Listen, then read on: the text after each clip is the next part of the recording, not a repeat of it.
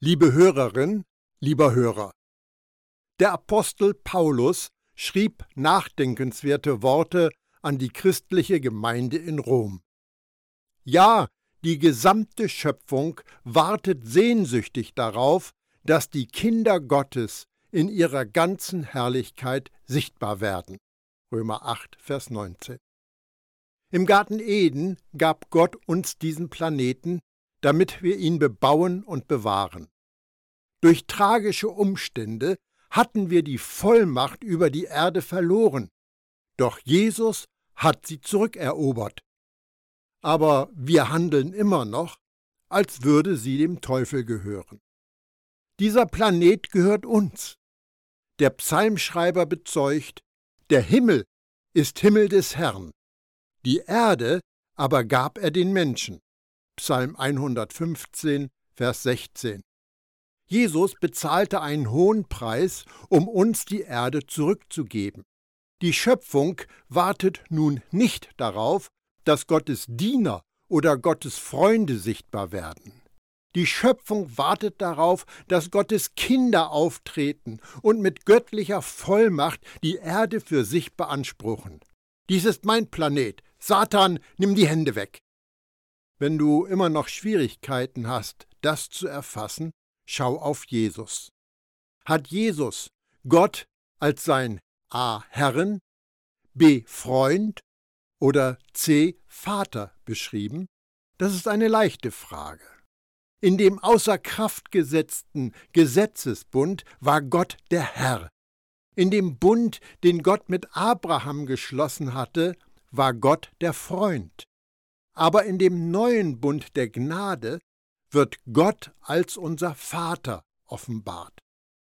Aber bitte verwässere diese Aussage nicht, indem du sagst, dass Gott alles von dem eben genannten ist.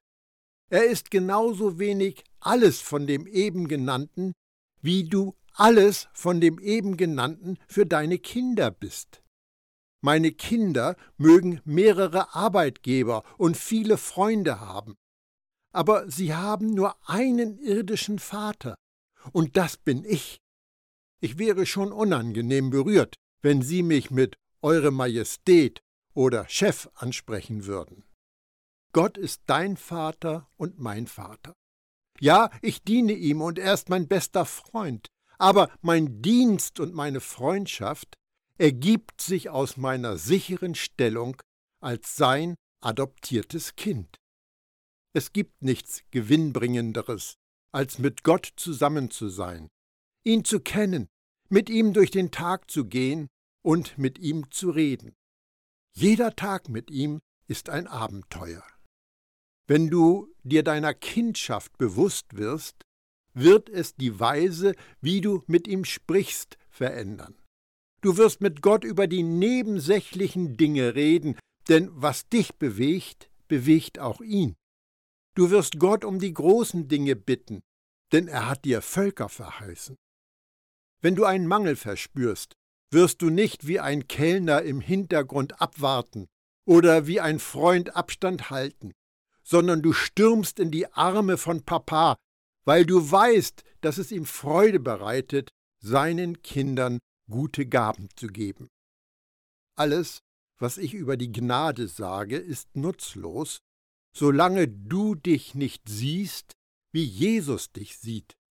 Identität ist alles. Viele Christen sind leider Opfer eines Raubes ihrer Identität geworden. Das bedeutet, dass sie sich selbst als etwas anderes wahrnehmen, aber nicht als Gottes Kinder. Darum erkenne den Gott, den Jesus dir offenbart. Er ist dein Vater, der dich liebt, wie du bist, und nicht, wie du meinst, wie du sein solltest. Es überrascht mich, wenn Christen es als unangemessen ansehen, sich als Gottes geliebte Kinder zu identifizieren. Manche möchten lieber als Gottes Diener durchgehen, aber nicht als sein Kind. Manchmal hört man, ich bin da, um Gott zu dienen. Da bin ich anderer Ansicht. Vielleicht überrascht es dich. Aber Gott braucht keine Diener. Die Schöpfung ist nicht Ausdruck seines Verlangens nach Dienst oder Dienern. Sie ist die Sichtbarmachung seiner Liebe. Gott sehnt sich nach einer Beziehung zu Töchtern und Söhnen. Aber es gibt einen, der mit aller Macht zu verhindern sucht, dass du dich freudig zu Gottes Familie zählst. Ich habe von Christen gehört, die sich Sorge machen, weil Jesus-Nachfolger Gott nicht mehr so fürchten wie in den guten alten Zeiten des Alten Testaments. Das Problem mit uns, den Verkündern des Evangeliums der Gnade, sei, dass wir offensichtlich Gottes Gutsein überbetonen. Lass dir das mal auf der Zunge zergehen. Wir haben Gottes Gutsein überbetont. Das ist so, als würde man sagen, Gott ist gut, aber so gut ist er nun auch wieder nicht. Es gibt ein kleines Stück an ihm, das ist auch böse. Dem widerspreche ich aufs heftigste. Wenn ich nur ein Wort hätte, um Gott zu beschreiben, würde ich Liebe nehmen. Wenn ich ein zweites hinzunehmen dürfte, wäre es gut. Gott ist die genaue Begriffserklärung von gut. Der Teufel, der durch und durch böse ist, möchte nicht, dass wir Gott für vollkommen gut halten. Aber Gott ist gut, und alles, was er tut, ist gut. Der Jude sagt, Gott ist einer, und er hat recht damit. Der Muslim sagt, Gott ist groß, und er hat recht damit. Aber der Christ sagt, Gott ist gut und die Welt jubelt. Es ist Gottes Gutsein, dass das Evangelium der Gnade, die gute Nachricht, wirklich gut macht. Genauso wie es keine böse Nachricht in der guten Nachricht gibt, ist nichts Böses in Gott. Versuch einmal dir vorzustellen, wo wir sein würden, wenn Gott böse wäre oder halb böse und halb gut.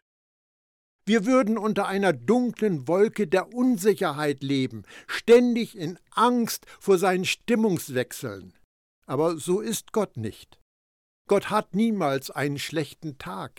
Er ist auch nicht nur für einen Moment garstig. Er hat keine schlechte Laune. Alles an ihm ist gut und er ist zu aller Zeit gut. Gottes Gaben, seine Geschenke an uns sind gut, immer und alle.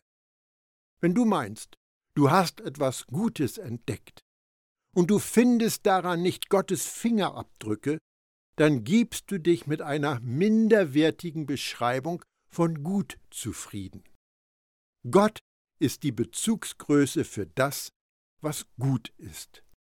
Es ist einfach unmöglich, dass man Gottes Gutsein überbetonen kann. Gott ist gut, immer und zu jedem. All das trifft auf Gott zu, aber leider nicht auf mich, jedenfalls nicht immer. Ich habe da mal die Beherrschung verloren. Es war nur für einen Moment, aber es hat gereicht, ich hatte Schaden angerichtet. Ich fühlte mich daraufhin elend wegen dem, was ich getan hatte. Ich unternahm Schritte, um das wieder gut zu machen. So wirkt Schuld. Schuld ist ein Signal, dass unser Leben durch Sünde gestört ist. Schuld ist ein Zeichen, dass eine Verletzung heil gemacht werden muss. Aber da gibt es ein Problem. Seit die Sünde im Garten Eden von der Leine gelassen worden ist, ist die Schuld außer Kontrolle geraten. Wir fühlen uns schuldig für Sachen, die wir getan haben und für Dinge, die nicht auf unser Konto gehören. Und wenn wir uns ordentlich verhalten, fühlen wir uns schuldig, dass wir keine bessere Leistung abliefern. Und wenn wir versagen, prügelt die Schuld auf uns ein. Und das Schlimmste daran, Schuld verschwindet nie. Wie ein Wecker, der sich nicht abstellen lässt, ist Schuld die Begleitmusik für unser Leben. Belastet mit Schuld wenden wir uns vielleicht an die Religion, um Entlastung zu finden. Aber man wird uns wahrscheinlich sagen, dass wir viel böser sind, als wir gedacht hatten. Denn wir haben ja nicht nur unsere Familie und Freunde enttäuscht, wir haben ja auch Gott verraten. Mit religiösem Eifer versuchen wir, die Schuld zum Verschwinden zu bringen, aber es hat keinen Zweck. Wir halten neun Gebote, aber übertreten das zehnte. Wir sind sechs Tage gut, aber stolpern am siebten. Unabhängig davon, wie hart wir arbeiten, der Berg der Schuld wird trotzdem immer größer. Ich bin überzeugt, dass Schuld und Selbstverurteilung für viele unserer Gesundheitsprobleme verantwortlich sind. Schuld zerbricht uns. Unser emotionales Skelett ist weich für die Liebe, nicht hart, um Schuld zu tragen. Oft ist es uns Menschen nicht bewusst, dass es Schuld ist, die uns belastet und niederdrückt. Viele suchen daher Hilfe bei einem Psychiater. Früher ging man zum Seelsorger, dem Pastor der christlichen Gemeinde. Das entbehrt nicht einer gewissen Ironie. Denn die Pastoren waren es oft, die durch ihr Reden dafür sorgten, dass sich das Kirchenvolk schuldig fühlt. Das ist immer dann der Fall, wenn eine unklare, vermischte Botschaft gepredigt wird, anstelle des klaren, heilbringenden Evangeliums der Gnade. Jede Verkündigung, die nicht Gottes Gnade, Liebe und Gutsein hervorhebt, macht krank und saugt das Leben aus dir heraus. Aber es gibt ein wirksames Heilmittel gegen Schuld und Schuldgefühle. Deshalb wollen wir mit aufrichtigem Herzen, voller Vertrauen und Zuversicht in die Gegenwart Gottes treten. Denn unser Herz wurde ja mit dem Blut von Christus besprengt. Damit ist unser Gewissen von Schuld befreit und unser Körper mit dem Reinigungswasser gewaschen. Hebräer 10, Vers 22.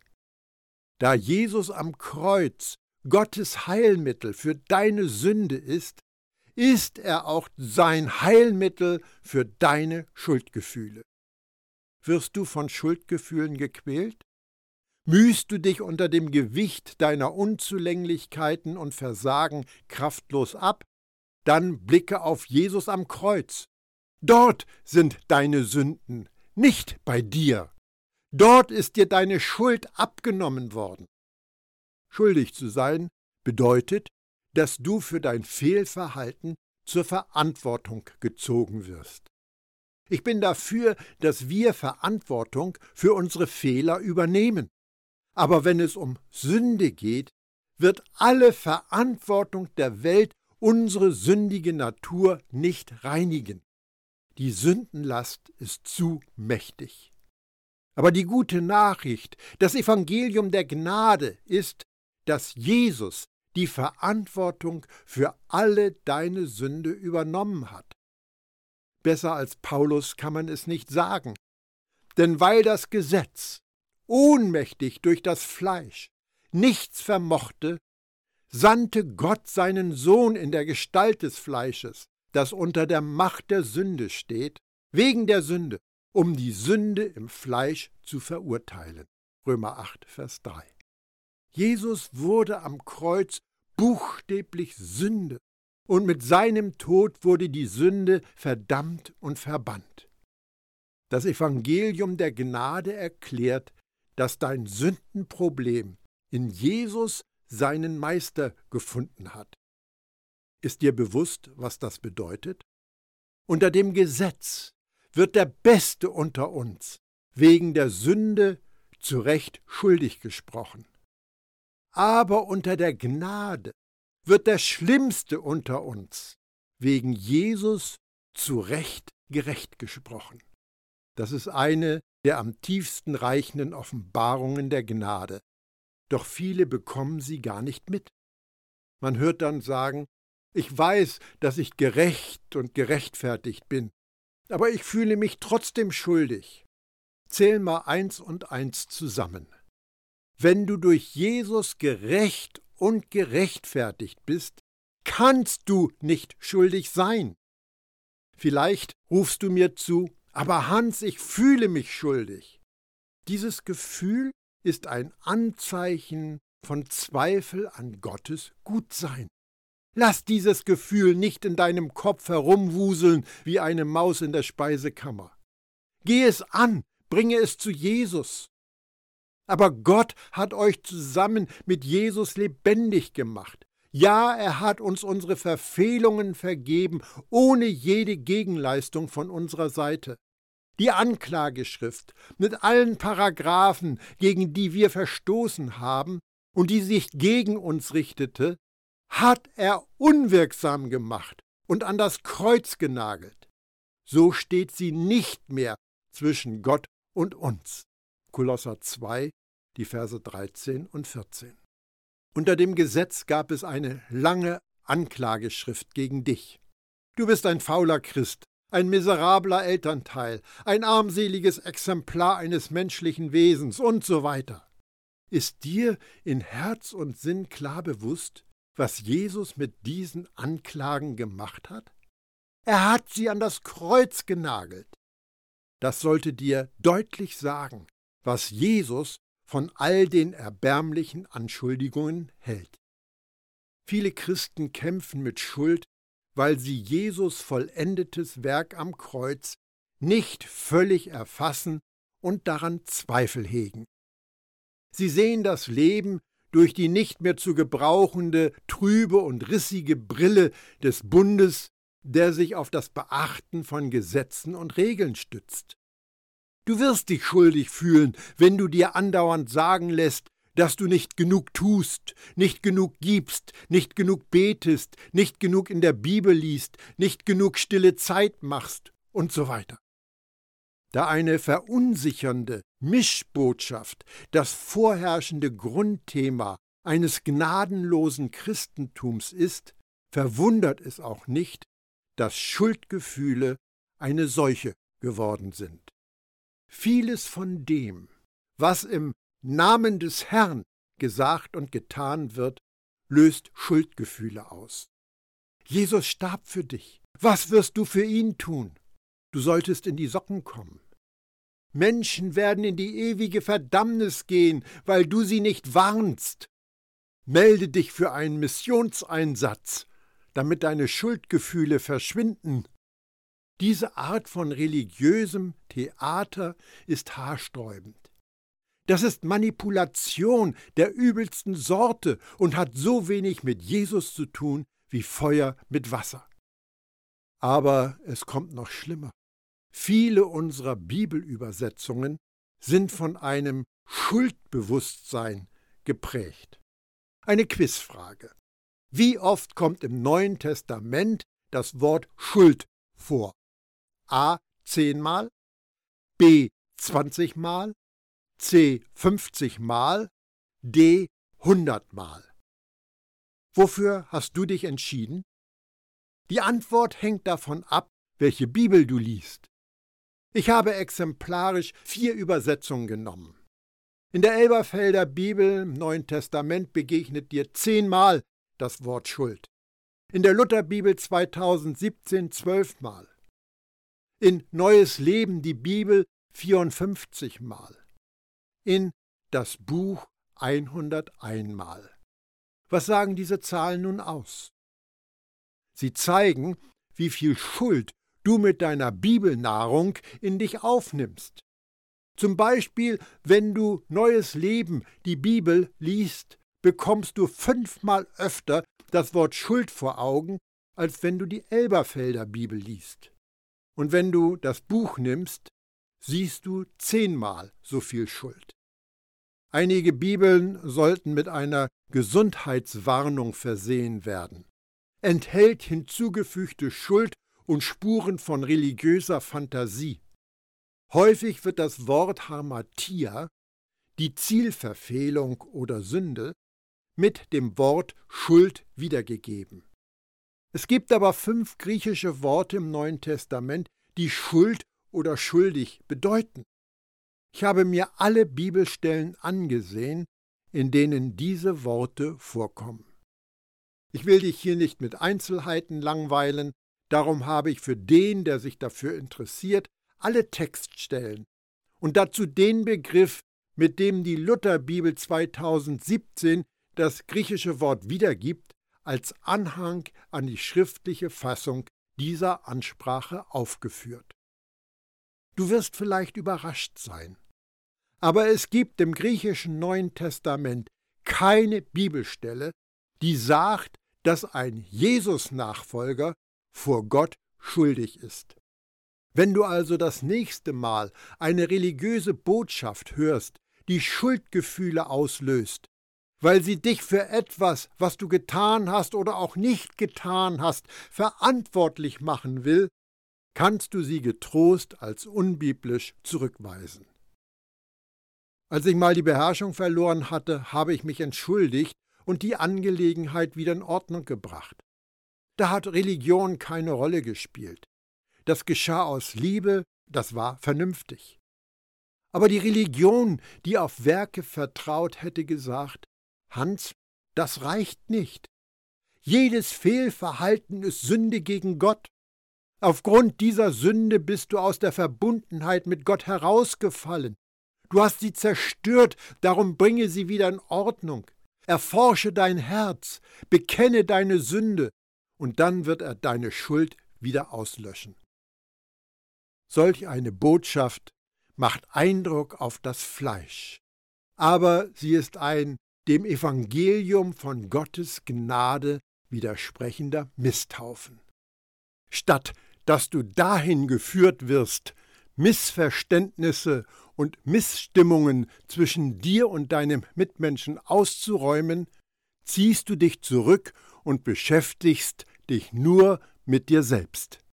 Anstelle von Dankbarkeit Gott gegenüber dafür, dass du in Jesus immer gerecht bist, verschwendest du deine Zeit damit, Gott um etwas zu bitten, was er schon längst getan hat. Anstatt die Gnade zu ergreifen, die dich stark macht, nicht mehr zu sündigen, machst du dich mit frommer Selbstgeißelung fertig. Schuld mag die Amtssprache der toten Religion sein, aber sie war nicht die Sprache, die die Schreiber des Neuen Testaments sprachen. Und es ist gewiss auch nicht die Sprache, die im Himmel gesprochen wird. Ich empfehle dir, dass du die neue Sprache von Gottes Liebe und Gnade lernst. Wenn du das von Jesus am Kreuz vollendete Erlösungshandeln wirklich gesehen und erkannt hast, dann verändert das deinen Blick auf deine Fehler und dein Versagen. Du wirst dich nicht länger bei deinen Schwächen aufhalten, denn da gibt es keine Kraft. Stattdessen richtest du deinen Blick auf Jesus, der unserer Übertretungen wegen dahingegeben und unserer Rechtfertigung wegen auferweckt worden ist. Römer 4, Vers 25. Wenn du sündigst, wird der Ankläger, und das ist immer Satan, versuchen, gegen dich eine Klage vorzubringen. Und aus Sicht des Gesetzes stehen seine Chancen gut. Aber die Frage ist ja nicht, ob du ein Gebot übertreten hast, sondern ob Jesus auferstanden ist. Wenn er auferstanden ist, bist du gerecht gesprochen, Klage abgelehnt, Fall erledigt. Du brauchst kein Vertrauen, um auf deine Fehler zu schauen und dich selbst zu verdammen. Vertrauen brauchst du, um auf Jesus zu schauen und zu sagen, wegen dir lautet das Urteil für immer, nicht schuldig. Danke, Jesus. Paulus ermahnt die Leser des Römerbriefs mit den Worten Lasst die Art und Weise, wie ihr denkt, von Gott erneuern. Manchmal machen wir es dem Heiligen Geist schwer, unsere Denkweise zu verändern, besonders wenn vertraute Verhaltensmuster wie die Schuld uns daran hindern wollen. Wenn du auf diesem Gebiet zu kämpfen hast, möchte ich dich ermutigen, ganz schnell das als wahr anzunehmen, was Gott über dich sagt. Wenn Schuld dich verdammen und zu Boden zwingen will, konzentriere dich auf Jesus und höre, was er dir sagt. Erlaube es dem Heiligen Geist, dich von deiner Gerechtigkeit zu überzeugen und stimme ihm aus ganzem Herzen zu. erinnere dich daran und sage es dir. Ich bin Gottes innigst geliebtes Kind und ich bin durch Jesus Gottes Gerechtigkeit. Ich möchte auf noch einen Aspekt eingehen. Vielleicht hast du schon mal die Behauptung gehört, wahre Christen sündigen nicht mehr. Zur Begründung dieser Annahme wird dann ein Satz von Johannes zitiert. Jeder, der in ihm bleibt, sündigt nicht. Jeder, der sündigt, hat ihn nicht gesehen und nicht erkannt. 1. Johannes 3, Vers 6. Das ist schon ein starkes Argument, das aber leicht missverstanden werden kann. Wie meistens ist es wichtig, den Textzusammenhang zu beachten. Was Johannes hier übermitteln will, bezieht sich auf die geistige Veränderung, die in uns stattgefunden hat. Wir waren mal in Adam, wir waren im Fleisch und wir sündigten. Sünde war tatsächlich das Einzige, was wir zustande brachten. Sünde war das Einzige, das wir kannten. Wir liebten die Sünde. Das war unsere Natur. Aber Johannes sagt, dass, wenn wir von Gott neu geboren sind, diese Neigung in uns ins Gegenteil verkehrt worden ist. Johannes spricht von einem in der Sünde verwurzelt sein und gewohnheitsmäßig zu sündigen. Das ist aber für einen Glaubenden unmöglich. Wir sind nicht mehr in der Sünde verwurzelt. Wir lieben sie nicht mehr und wir sündigen nicht gewohnheitsmäßig. Sünde gibt uns nichts mehr, denn wir haben eine radikale Veränderung unseres inneren Menschen, unserer Persönlichkeit erfahren. Wir sind aus Gott geboren. Das bedeutet nicht, dass Glaubende nicht mehr sündigen. Natürlich ereilen uns Fehltritte. Aber aus Gott geboren zu sein bedeutet, dass wir für die Sünde tot sind. Sie hat keine Gewalt mehr über uns. Sie widerspricht unserer Natur. Stell dir einmal vor, du entdeckst das Flötespielen oder was du willst für dich. Dein Ziel ist es, dein Spielen immer mehr zu verbessern und einmal damit aufzutreten. Um das zu erreichen, übst du und übst du und übst du, Tag für Tag, um besser zu werden. Wenn du nun jeden Tag aufwachst und die Sünde übst, damit du Weltmeister im Sündigen wirst, dann bist du nicht aus Gott geboren. Wenn du dagegen Jesus als dein Herrn und Erlöser kennst, hast du ein neues Übungsziel. Das Ergebnis mag nicht immer vollkommen sein, aber du wachst jeden Tag auf und übst die Kunst, dich von Jesus abhängig zu machen. Dadurch übst du Gerechtigkeit. Das ist ein neues Üben, das dir als einer neuen Kreatur entspricht. Ja, es gibt auch noch Missklänge, wir Glaubenden werden immer noch sündigen.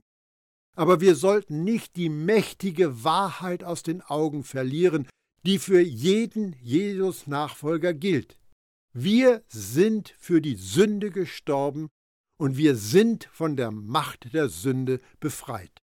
Für die Sünde sind wir doch schon gestorben. Wie können wir da noch in ihr leben? Römer 6, Vers 2. Jetzt aber, da ihr aus der Macht der Sünde befreit und zu Sklaven Gottes geworden seid, habt ihr eine Frucht. Römer 6, Vers 22. Wir sind für die Sünde gestorben. Das heißt aber nicht, dass die Sünde gestorben ist. Es bedeutet, dass wir nicht mehr in die Sünde versklavt sind. Wir begehen Sünden, und das tut uns weh, aber wir leben nicht mehr in der Sünde. Stattdessen leben wir in Jesus. Warum ist das wichtig? Es befreit uns aus dem Würgegriff der Sünde. In Jesus leben wir in der Freiheit, eine echte Wahl treffen zu können. Wir müssen uns der Sünde nicht ergeben, wenn die Versuchung anklopft.